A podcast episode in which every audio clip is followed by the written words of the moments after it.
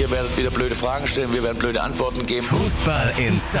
Alles bla bla bla ist das. Tacheles. Außenpott. Der Fußball-Podcast mit den Experten von Funke Sport und den Lokalradios im Ruhrgebiet. Fußball in Zeit, der gemeinsame Podcast von Funke Sport und den Lokalradios im Ruhrgebiet. Heute mal in etwas anderer Form, denn ich habe einen prominenten Gast da. Peter Neurohrer, Sportdirektor bei Wattenscheid 09. Erstmal schön, dass Sie sich die Zeit genommen haben. Selbstverständlich. Naja, so selbstverständlich ist das ja jetzt auch nicht, weil die Lage bei Ihrem Verein ist ja momentan alles andere als rosig.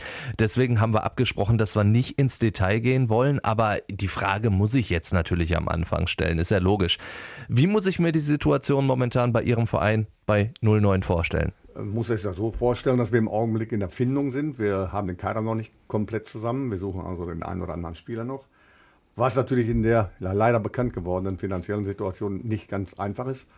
Aber da haben wir einen hervorragenden Trainer, nicht nur in der Beziehung, dass er auch auf dem Trainingsplatz äh, ordentliche Arbeit leistet, sondern da haben wir eine gute Kooperation auch mit dem Trainer zusammen und wir haben eigentlich klare, klare Gedanken, wie die Mannschaft aussehen sollte. Da sind wir auf dem besten Wege der leider immer wieder gepflastert ist mit eigenartigen Steinen, die da heißen Finanznot und ähnliches. Gerade was die Finanznot angeht, da will ja jetzt ein, ein, großer Reviernachbar helfen. Schalke kommt zum sogenannten Retterspiel. Welche Bedeutung hat das für Sie und natürlich auch für den Verein? Ja, für mich emotional natürlich als Schalke-Mitglied was ganz Besonderes, endlich mal wieder gegen oder mit Schalke eine gemeinsame, gemeinsame Veranstaltung zu haben.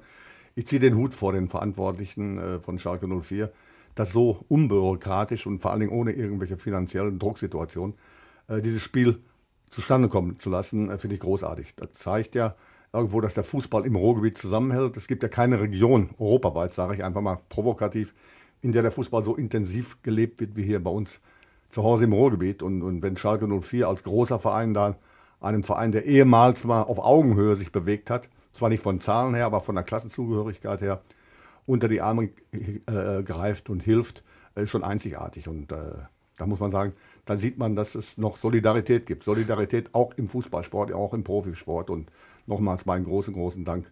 Nicht nur an die Mannschaft, sondern auch an die Führung von Schalke 04, die das haben möglich machen lassen. Genau das wäre mein Ansatz gewesen, weil das ist ja jetzt eine, eine, Situation, die es ja ähnlich schon mal gab. Ich sag mal, so 2013 wurde im MSV Duisburg damals die Lizenz entzogen. Auch da sind ja die Ruhrgebietsvereine zusammengerückt. Auch da hat Schalke sogar kurzfristig einmal Geld überwiesen, damit der MSV überhaupt für die dritte Liga diese Lizenz bekommt. Ist das wirklich was, was das Ruhrgebiet ausmacht oder ist es dann Traditionsverein?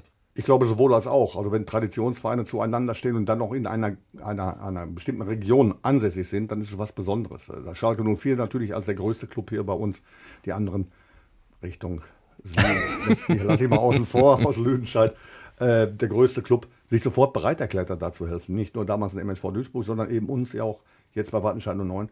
Es ist einzigartig, einzigartig aber auch auf die, die, die Ideale dieser, dieser Gegend bezogen. Das gibt es nur im Ruhrgebiet. Jetzt haben wir aber über die Traditionsvereine gesprochen und Wattenscheid und der MSV sind ja nicht die einzigen, die es schwer haben. Warum ist das so? Und vor allen Dingen, warum ist das gerade im Ruhrgebiet so, dass die Traditionsvereine immer mehr zu kämpfen haben? Ja gut, es liegt einmal daran, dass im Ruhrgebiet eben eine Menge Tradition herrscht. Der Fußball ist ja groß geworden oder ist ja entstanden und, und wenn ich mich an glorreiche Zeiten erinnere, als Rot-Weiß Essen, Rot-Weiß Oberhausen, MSV Duisburg, damals noch Meidericher Spielvereinigung, Schalke 04 und so weiter, alle aus dem Ruhrgebiet. Borussia Dortmund wollte ich ja nicht erwähnen, aber die waren auch dabei. Äh, alle hier auch aus die sollen Fußball spielen, habe ich gehört. ordentlichen Fußball, sogar leider im Augenblick besser, besseren Fußball als wir.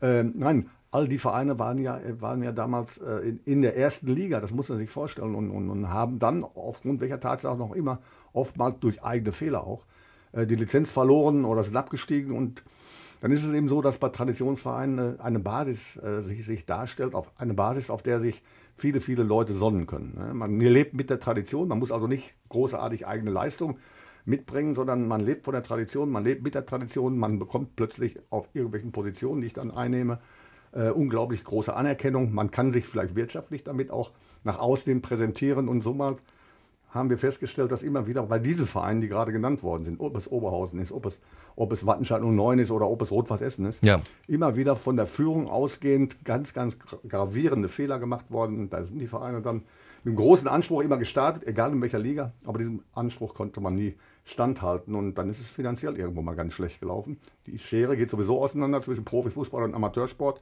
Wir sind wie in der höchsten Amateurliga mit der Regionalliga, wollen unbedingt da unten rauskommen, aber dafür braucht man Geld. Geld, was man Logisch. im Augenblick nicht hat. Und äh, von daher diese Aktion von Schalke 04 bringt uns nicht unbedingt nach vorne, aber hilft uns zumindest kurzfristig überleben zu können. Wenn ich Sie schon mal hier habe, Sie haben eigentlich alle äh, großen Ruhrgebietsvereine trainiert, außer die Schwarz-Gelben. Die werde ich auch nie trainieren. Die werden sie wahrscheinlich nicht mehr trainieren, aber das ist ja schon eine Mannschaft, über die man sprechen kann, weil das halt eine Mannschaft ist, die sich jetzt auch nochmal groß verstärkt hat. Wie sehen Sie das, wie die Dortmunder eingekauft haben? Ich meine, Sie gerade als Sportdirektor, da ist man ja schon ah, beeindruckt, wenn man so viel Geld ausgeben kann und vor allen Dingen auch solche Spielermaterial holen kann. Ja, ich habe ein Problem mit diesem, diesem Begriff, der gang und gäbe geworden ist. Spielermaterial, das ist kein Material, das sind Spieler, das sind Menschen. Ähm, Absolut. Ob, ja, ich möchte Ihnen ja nicht widersprechen, denn mittlerweile sieht es ja so aus, als wenn man da über Material redet. Es wird gehandelt mit den Spielern.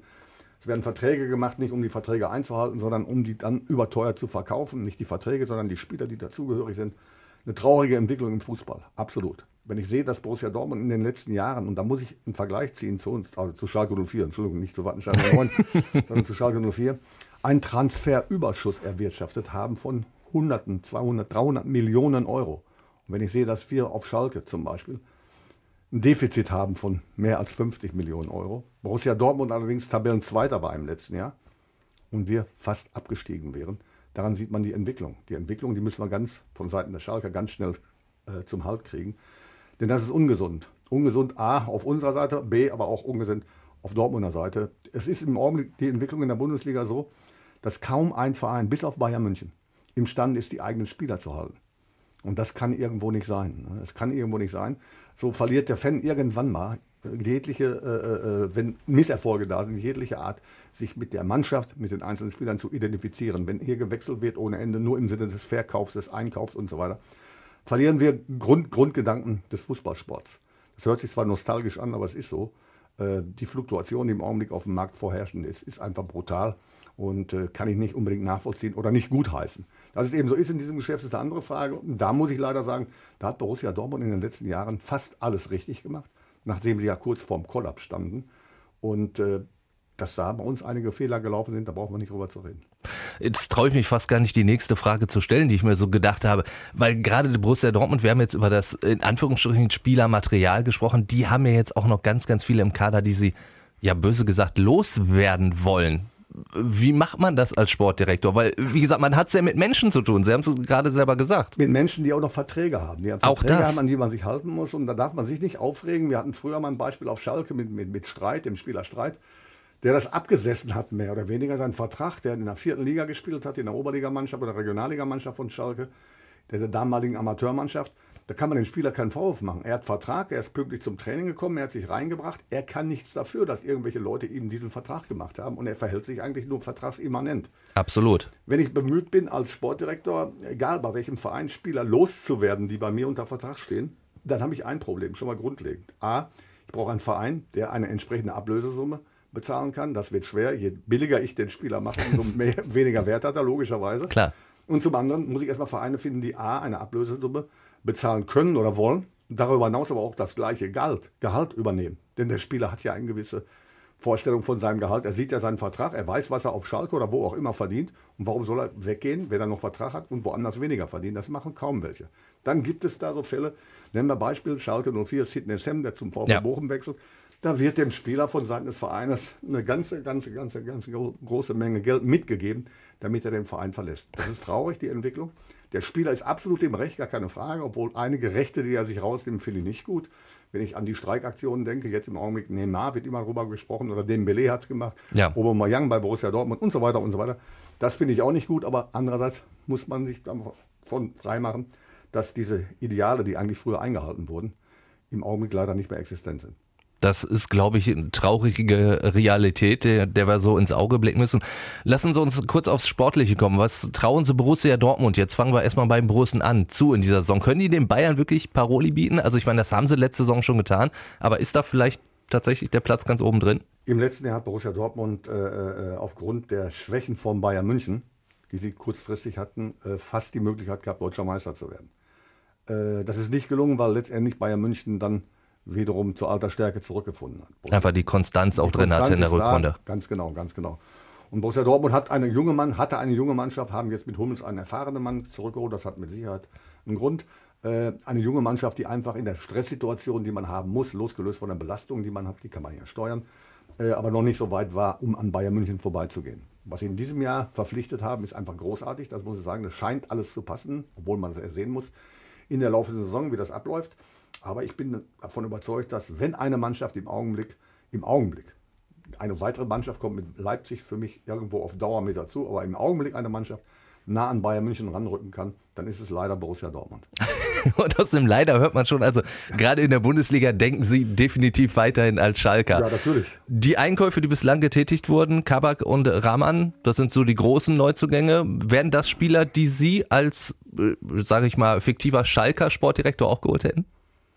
Äh, Kabak ist mit Sicherheit ein, ein großartiges Talent. Äh, leider jetzt verletzt, das kann man nicht, kann man als Sportdirektor, als Trainer nichts gegen machen, das ist tragisch. Das Auch wenn es manchmal so ein bisschen das so wirkt, als wäre es die Schalker Luft, die die Spieler direkt verletzt. Ja, obwohl die muss normalerweise heilsam wirken, die, die Luft hier bei uns im Ruhrgebiet. Aber Kabak ist mit Sicherheit ein Talent, gar keine Frage. Der hat doch im letzten Jahr in einer Stresssituation in Stuttgart gezeigt, dass es sein Mann stehen kann. Er macht Sinn irgendwo. Rahman, okay, bei Fortuna Düsseldorf hat er gute Leistungen gebracht, vorher von Standard Lüttich ausgeliehen, dann von Düsseldorf gekauft. Ob das alles so im Preis-Leistungs-Verhältnis stimmt, warten wir mal ab. Möchte ich kein Urteil darüber abgeben, kann ich auch gar nicht. Ich hoffe es nur für Schalke 04. Denn äh, Schalke 04 braucht Tempo über die Flügel, gar keine Frage. Brauchen auch Tempo vorne in der Spitze. Äh, ich gehe davon aus, nachdem man Embele jetzt abgegeben hat, äh, dass das Uth als alleinige Spitze vorne möglicherweise eine Unterstützung erhält. Und von daher, dass man im Offensivbereich auch wesentlich variabler und flexibler werden wird. Welche Rolle trauen Sie den Schalkern in dieser Saison zu? Besser als Platz 14 sollte es schon werden diesmal. Also wenn es nicht viel besser werden würde, hätte man eine ganze Menge Fehler gemacht. Und da ich nicht davon ausgehe, dass Schalke 04 in der Weiterentwicklung jetzt Fehler macht, äh, hoffe ich zumindest, zumindest, dass man so nah wie möglich an die europäischen Plätze ranrücken kann. Nicht unbedingt als Ziel aussprechen, aber man sollte schon unter die ersten zehn kommen. Also äh, erstmal die Erwartungshaltung auf Schalke durchaus mal so ein bisschen niedriger halten. Das wäre gesund. Das wäre mit Sicherheit gesund, denn wir wissen ja, was aus einer ehemaligen Vizemeisterschaft geworden ist. Äh, da hat man aus den erfolgreichen Spielen, nicht unbedingt aus den guten Spielen, aber aus den erfolgreichen Spielen nicht unbedingt die richtigen äh, Konsequenzen gezogen. Und was daraus entstanden ist, war fast der Abstieg. Und das möchte ich nicht nochmal miterleben. Und ich gehe davon aus, dass Schalke 04 jetzt realistische Ziele ausgeben wird. Im Augenblick hört man ja noch nichts davon, was ich auch ordentlich finde. Richtig. Und äh, ich gehe davon aus, dass wir eine sorgenfreie Saison haben. Die großen Erwartungen, die gab es in den letzten Jahren auch immer eine Etage tiefer beim VfL Bochum. In diesem Jahr ist das so ein bisschen anders. So ältere Spieler wurden abgegeben, es wurden jetzt nur vier neue dazugeholt erstmal. Die Erwartungshaltung ist beim VfL, glaube ich, gefühlt in dieser Saison jetzt nicht mehr ganz so groß. Ist so ein bisschen die Wundertüte. Kann das der Mannschaft, kann das dem Verein helfen, dass die jetzt diesmal halt keiner so wirklich am Zettel hat? Ja, es ist ein Unterschied, was ich intern denke, immer wieder vorlebe, vorlebe und fordere und das, was ich extern verkaufe. Was ich extern verkaufe, hat eine Wirkung auf den Zuschauer. Da ist man gut beraten, wenn man im VfL Bochum jetzt andere Ziele anspricht, als die, die immer wieder erwähnt wurden. Allerdings kommt der Spieler XYZ oder auch der Trainer XYZ zum VfL Bochum, um aufzusteigen. Das erste bei dem ersten Gespräch, was man immer wieder hört, ist, wir müssen wieder dahin, wo wir mal waren. Ich habe nicht das große Glück gehabt, zweimal in Bochum gewesen zu sein, einmal sogar mit dem VfL Bochum Europäisch, ja. europäisch unterwegs. Das sind natürlich Ziele, die man in den nächsten fünf, sechs, sieben, vielleicht zehn Jahren niemals formulieren darf und, und, und auch früher nicht formuliert hat, aber davon ist man weit entfernt. Und ich hoffe für den VfL, für die, die da noch arbeiten, mit denen ich zusammen was noch zu tun gehabt habe, äh, dass sie mit dem Abstieg nichts zu tun haben. Äh, denn man hat Leistungsträger abgegeben. Klar, Leistungsträger Hinterseher abgegeben. ist natürlich Nicht nur Hinterseher. Und man hat auch Leute ähm, wegschicken wollen, die im Augenblick noch da sind. Äh, Kapitän äh, zum Beispiel äh, äh, und, und, und, und Tesche, ein unglaublich wichtiger Mann im defensiven Mittelfeld. Ist ein Umbruch notwendig, gar keine Frage, aber äh, ich sehe da gewisse Gefahren. Also oben wird der VfL Bochum. Ich hoffe es natürlich, aber ich Klar. glaube nicht, dass wir oben mitspielen werden. Wenn wir jetzt noch eine Etage tiefer gehen, da ist der MSV Duisburg wieder gelandet in der dritten Liga. Sie haben auch den MSV trainiert. Sie kennen das Umfeld, sie kennen dieses Stadion. Das tut doch, äh, Mensch, Ruhrgebietsmenschen, ihnen muss das so in der Seele wehtun, dass die da jetzt wieder so rumkrebsen. das, das Stadion, das Umfeld, der Verein selber, die Tradition schreit förmlich nach erster Bundesliga.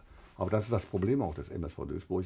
Scheinbar chronisch finanziell am, am Boden. Äh, Ivo Grilic und seine Mitarbeiter machen da eigentlich tolle Arbeit, tolle Arbeit, aber sie bewegen sich halt immer zwischen Liga 3 und 2. dann schafft man es mal drin zu bleiben, mehr oder weniger, wie auch immer. Man hat aber nicht die Möglichkeit, was langfristig oder mittelfristig, wobei man, das muss man erstmal definieren, was ist langfristig, was ist mittelfristig. Absolut, ja. Irgendwas aufzubauen, aufzubauen und sich in irgendeiner Liga erstmal etablieren. Etablieren jetzt in der dritten Liga wäre nicht gut, denn äh, da wird die Schere einfach zu weit auseinandergehen und dann wird man keinen Anschluss mehr finden. Also müsste der MSV Duisburg jetzt kurzfristig wieder aufsteigen, also nicht unbedingt im nächsten Jahr, aber im übernächsten Jahr spätestens, um dann Schritte zu machen mit einer guten Nachwuchsarbeit zum Beispiel aus eigenen Kreisen, aus eigenen Kreisen, aus eigenen Gegenden oder aus Bereichen, die zum Beispiel keine U23 haben, Spieler aus dem Jugendbereich hochzuholen, ihnen da Spielmöglichkeiten zu geben und so wieder eine feste Größe auch im richtig bezahlten Fußball, sprich zweite Liga oder auch erste Liga zu werden. Aber das ist lange, lange, lange Zeit, die man da benötigt. Absolut. Allerdings genau diesen Weg hat der MSV jetzt probiert einzuschlagen. Er hat wirklich Spieler aus der Umgebung geholt, Leute aus der eigenen Jugend jetzt auch noch raufgeholt und halt nicht irgendwie alternde Stars, nenne ich es jetzt mal. Also das sehen sie schon so auf dem richtigen Weg, den MSV, in dieser Hinsicht, so was, was die, die Kaderplanung angeht. Ja, äh, bleibt ja nicht mehr übrig. Ne? Ich, Gut, klar, es ist ein bisschen habe, notgedrungen, ja. Notgedrungen, aber das kann oftmals auch die richtige Motivation sein. Und, und Ivo Grilic weiß, wie die Basis beim MSV aussieht. Er weiß auch, was möglich ist mit dem MSV. Er weiß, dass aus dem Jugendbereich Spieler nachkommen, die man aufbauen kann und einbauen kann, dann kann ich natürlich keine unrealistischen Ziele formulieren. Das macht Ivo auch nicht und seine Mitarbeiter auch nicht. Man hört glücklicherweise nichts mehr von irgendeinem Vorsitzenden so oft wie zu meiner Zeit, äh, dass da die genau ausgedrungen sind. Sie, Sie meinen einen Bauunternehmer, der genau, ziemlich Walter erfolgreich Helmich, war. Walter Helmich war als Bauunternehmer mit Sicherheit sehr erfolgreich, aber den hat man so oft gehört. Ne? Und, und ja. sich da in der Führungsspitze mal ein klein wenig zurücknehmen und die Agierenden agieren lassen, das wäre vielleicht auch sinnvoller. Und dann entstehen noch andere Geschichten.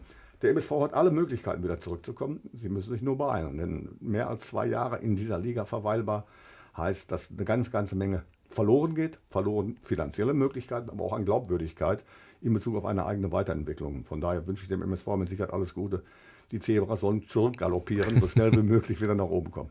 Das wird, glaube ich, jeder Duisburger sehr, sehr gerne hören. Um, die, um den Ball quasi komplett zu machen, gehen wir natürlich auch noch in die Regionalliga, also sozusagen in ihre Liga. Da sind ja wirklich ja, große Namen. Wir haben gerade schon drüber gesprochen. Rot-Weiß Essen, Rot-Weiß Oberhausen, eben Wattenscheid 09 und jetzt ganz neu Ruhrgebiet 2 in der VfB Homberg, auch dabei. Wenn wir da einfach mal so einen Rundumschlag machen, wo landet wer? Was meinen Sie? Um Gottes Willen, um Gottes Willen. Ich, ich muss erstmal die nächsten, die nächsten Wochen abwarten, was bei uns noch möglich ist oder nicht möglich ist, um uns selbst zu positionieren. Was der Trainer Fahrrad Toko mit der Mannschaft gemacht hat, mit der alten Mannschaft gemacht hat und noch jetzt im Augenblick eine Entwicklung macht, ist einfach sensationell und klasse. Ich würde ihn immer wieder vorschlagen zum Trainer des Jahres. Losgelöst von jeglicher Liga. Ich habe einige Ligen äh, kennengelernt, aber ich habe noch keinen so akribisch gut und Sozialkomponenten versehenen Trainer gesehen wie Fahrrad Toko. Was er macht, ziehe ich meinen Hut vor unter den schwierigsten Bedingungen, keine Frage. Von daher lassen wir Wattenscheid außen vor. Homberg als Aufsteiger, sie waren ja mal in der alten Regionalliga im Profibereich unterwegs und dann waren sie verschwunden.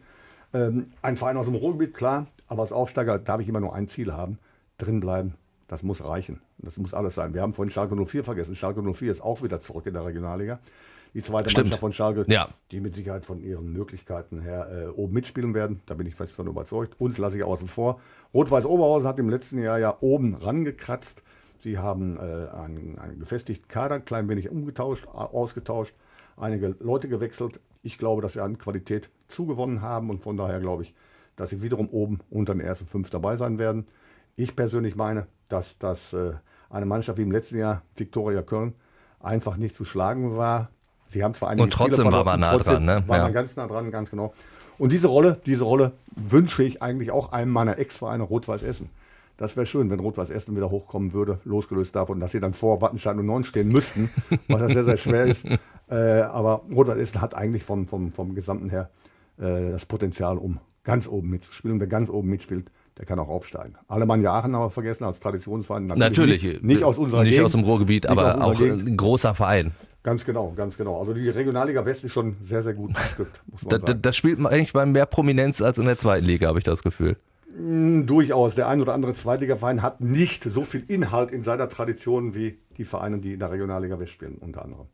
Peter Neurohr, dann vielen Dank für den Besuch, hat sehr viel Spaß gemacht. Gerne, Dankeschön. Und wenn ihr jetzt da draußen noch andere Meinungen habt, Anregungen, Fragen, Kritik, dann immer her damit. Unterlasst uns einfach was in den Kommentaren und über eine positive Bewertung freuen wir uns natürlich auch immer. Ich bin Timo Düngen, sagt Tschüss und wir hören uns. Fußball Inside, der Fußball-Podcast mit den Experten von Funke Sport und den Lokalradios im Ruhrgebiet.